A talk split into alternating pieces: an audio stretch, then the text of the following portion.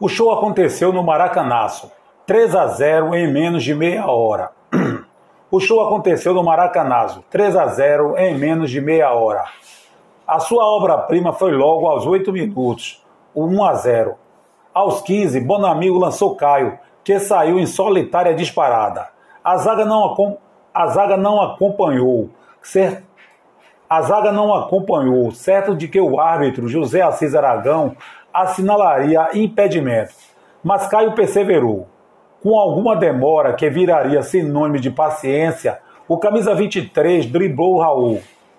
Já sem ação no gol de Tita, o goleiro novamente se deu mal. Desta vez, está, está, desta vez estatelou-se na grama. O atacante rolou para as redes sem dono. O que era visto no início da fase como uma provável decisão do grupo, aquele Flamengo e Grêmio começou como um amistoso de luxo. Em menos de meia hora virou baile.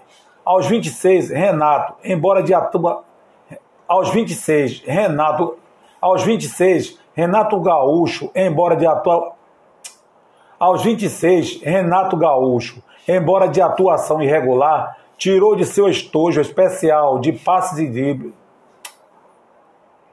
Aos 26, Renato Gaúcho, embora de atuação irregular, tirou de seu estojo especial de passes e dribles uma bela infiltração para Oswaldo, que, que, estendeu, que entendeu o recado e invadiu a área com decisão.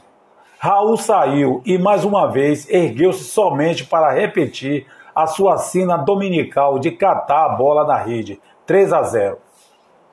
No segundo tempo, o Grêmio recuou, disposto a administrar o resultado e fazer apenas o tempo passar.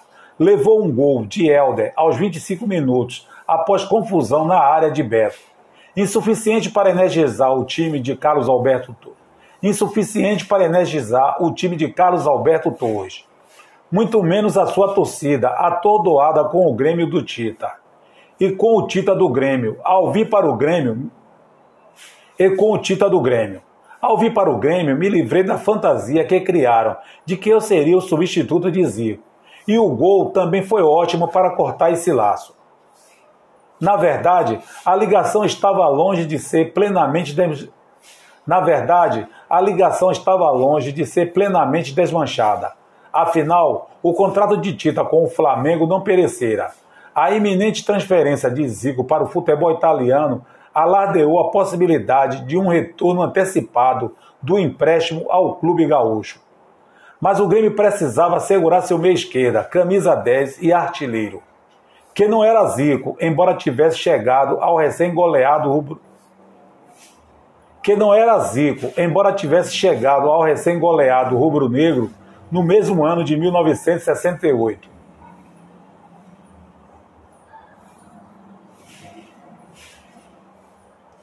Que não era Zico, que não era Zico, embora tivesse chegado ao recém-goleado rubro-negro no mesmo ano de 1968.